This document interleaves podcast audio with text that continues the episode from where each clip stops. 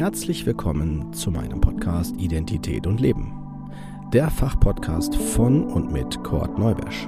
Ich bin Diplompsychologe und psychologischer Psychotherapeut. Dieser Podcast soll jeden ansprechen und dabei unterstützen, die eigene Identität anzuerkennen und die damit verbundene Autonomie zu leben. Wenn du dich jetzt fragst, was meint er damit, dann bist du genau hier richtig und ich empfehle dir, hör dir am besten die erste Folge an. Dort vermittle ich die wichtigsten Informationen und auch was der Podcast will. Ich wünsche dir auf jeden Fall viel Spaß und viele tolle Eindrücke. Los geht's!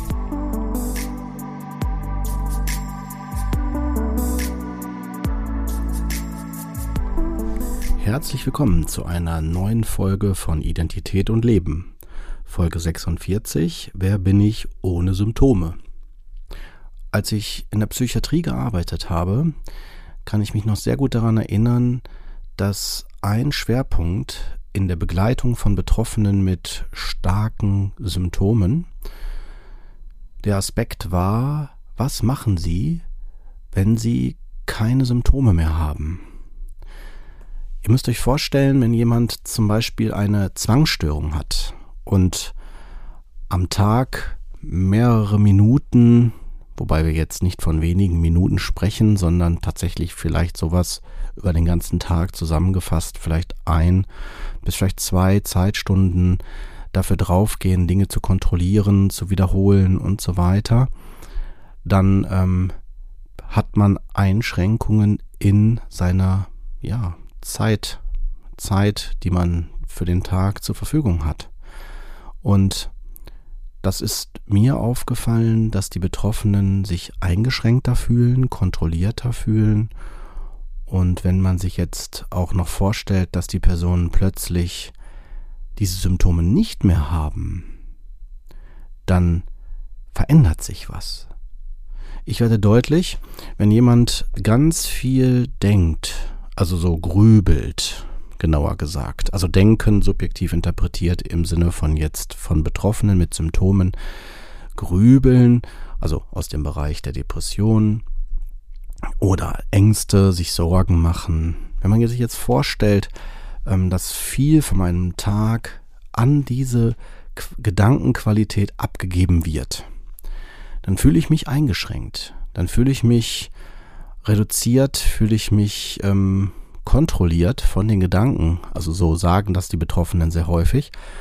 Und wenn das jetzt plötzlich sich verändern würde, habe ich in meiner Praxis sehr oft erlebt, dass die Personen dann sagen, ähm, das, was, was mache ich mit der Zeit? Oder anders formuliert, ich fühle mich irgendwie, als wenn ich nicht weiß, was ich tun soll. Oder ähm, gelangweilt. Wobei gelangweilt ist ähm, nicht ganz zutreffend. Eher, dass man überfordert ist damit. Mit diesem, ich nenne es mal vorsichtig, diesem Leerlauf. Und das ist etwas, was jetzt für euch, liebe Hörer, ganz wichtig ist, wenn ihr davon betroffen seid oder ihr euch fragt, okay, in meinem Leben habe ich was verändert, die Symptome werden weniger oder ich nenne es mal vorsichtig, die Ablenkungen von meinem eigenen Leben, das ich mit mir führe oder führen möchte, im Sinne von, was möchte ich mit meiner Lebenszeit machen, die für mich gedacht ist dann werde ich äh, vielleicht überfordert sein, werde ich vielleicht mich fragen, was, was mache ich damit? Habe ich überhaupt die Erlaubnis? Darf ich das? Oder äh, verbiete ich mir das vielleicht auch? Oder habe ich das vielleicht gar nicht gelernt? Das ist eines der häufigsten Phänomene, die ich in der Praxis erlebe, dass die Personen dann sagen, ich weiß gar nicht, wie das geht. Was, was mache ich denn dann damit? Ist das jetzt normal oder also ist das öfter jetzt so oder ist das nur ein momentaner Zustand? Und das führt zuallererst in eine Irritation, in vielleicht auch einer Überwältigung oder Überforderung, je nachdem, wie man das subjektiv für sich wahrnimmt. Das kann natürlich auch wieder eine Einladung sein, nochmal äh, depressiv, also im Sinne von Grübeln, Verzweifeln, hilflos zu sein. Oder man sieht es als eine Herausforderung, sich zu fragen, ja, ich habe jetzt Zeit, ich habe jetzt die Möglichkeit, aber ich weiß nicht, wie ich diese Zeit füllen soll. Und das sollte ich vielleicht mal jetzt äh, versuchen zu üben oder ähm, vielleicht auch mich dazu mal austauschen mit anderen. und äh, die, die anderen Leute mal fragen, mit denen ich über sowas reden kann, wie die das zum Beispiel lösen. Aber auch hier wieder Vorsicht. Äh, wenn ihr andere Menschen fragt, kann das sein, dass diese Menschen euch das natürlich, natürlich das sagen werden, was sie selbst erleben oder erlebt haben.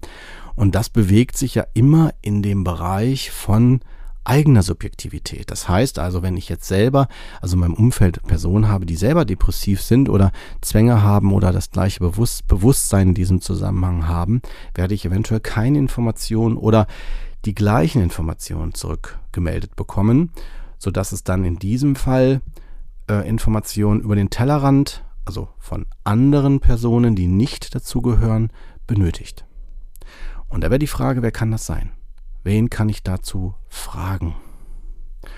Wenn ihr jetzt keine Person habt, wenn ihr jetzt also betroffen seid von diesem Thema, dann könnt ihr euch natürlich auch an Fachpersonen halten. Also dass ihr zum Beispiel eine beratende Person aufsucht, die eine Beratung macht in dem Zusammenhang. Vielleicht auch, wenn ihr, wenn ihr da im engen Austausch seid mit Fachärzten, sei es Hausarzt, Psychiater oder auch Psychotherapeut, könnt ihr das natürlich da auch ansprechen. Das bedeutet, ich möchte euch hier motivieren, diese Verunsicherung, diese Irritation ist keine neue äh, einschleichende Depression, sondern die Einladung von euch, also von eurem Bewusstsein, von eurem Organismus im Sinne von Körper, Psyche und Geist, ne, Seele, wie auch immer ihr das nennen mögt, ähm, die Dinge anders zu sehen, zu bewerten und auch für sich zu sorgen. Und wenn ich etwas nicht gelernt habe, werde ich erstmal mit einer Irritation, Verunsicherung, vielleicht auch ein Leerlauf, mit vielleicht auch einer Überforderung, mit einem Überforderungsgefühl, mit dieser neuen Situation dann ähm, damit umgehen. Ja, wer bin ich ohne Symptome? Weil, das ist jetzt nochmal hier erwähnt, die Symptome werden mit der Zeit zu einem Teil von mir. Und je länger ich mit den Symptomen lebe, sind sie ein Teil meiner Identität, ein Teil meiner Biografie. Und eventuell, wenn ich das schon sehr früh habe, vielleicht von Anfang an und vielleicht sogar auch vorgelebt bekommen habe, werde ich an der Stelle denken, das ist ganz normal und werde dann umso weniger wissen, wie es sich anders anfühlt und werde vielleicht auch denken, dass es falsch ist, wenn ich was anders mache. Vielleicht gehört es sich nicht so, ne, dass man plötzlich egoistischer wird im Sinne von, ich gucke auf mein Leben, ich schaue, ne, was ich für mich machen möchte und so weiter.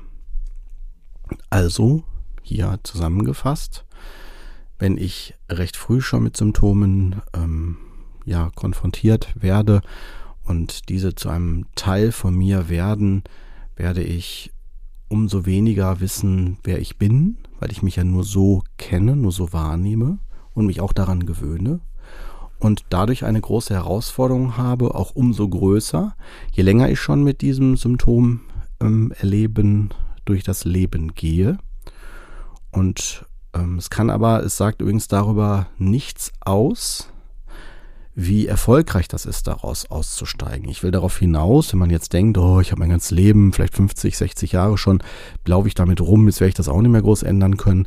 Das ist eine, äh, ja, wie soll ich sagen, ein Trugschluss oder eine Rechtfertigung für das Weitermachen, so würde ich es mal vorsichtig formulieren, weil das ist egal, wie alt ich bin, ich habe immer die Möglichkeit, was zu verändern. Natürlich fällt es mir später, je länger ich damit lebe und je älter ich werde, vielleicht schwerer, Dinge zu verändern. Das kann sein. Es kann aber auch sein, dass es mir leichter fällt, weil ich die Dinge besser verstehe oder sogar manche Sachen auch loslassen kann, weil sie nicht mehr Teil meiner Erwartungen oder Vorstellungen sind und ich dadurch halt mich freier fühle in der Möglichkeit, mich zu verändern, solange ich körperlich in der Verfassung bin und auch psychisch. Das ist ja auch nochmal ein ganz wichtiger Aspekt. Und das Leben ohne Symptome, sprich also in eine Veränderung, in eine konstruktive Veränderung gehen, ist auch erstmal Anstrengung. Das möchte ich hier auch nochmal ganz deutlich sagen. Das gehört also auch dazu, dass ich dann das als eventuell anstrengend wahrnehme als belastend oder als äh, ich weiß nicht wie und das, das überfordert mich. Ne? So, um das nochmal hier da an der Stelle so zu markieren.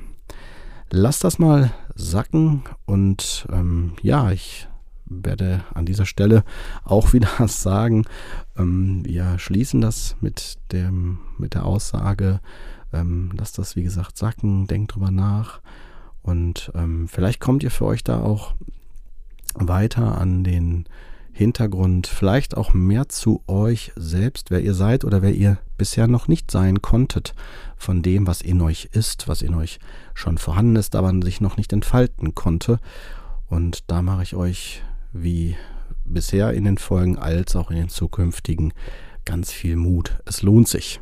Mit diesen Worten und in diesem Sinne wünsche ich euch einen angenehmen Tag und bis zur nächsten Folge.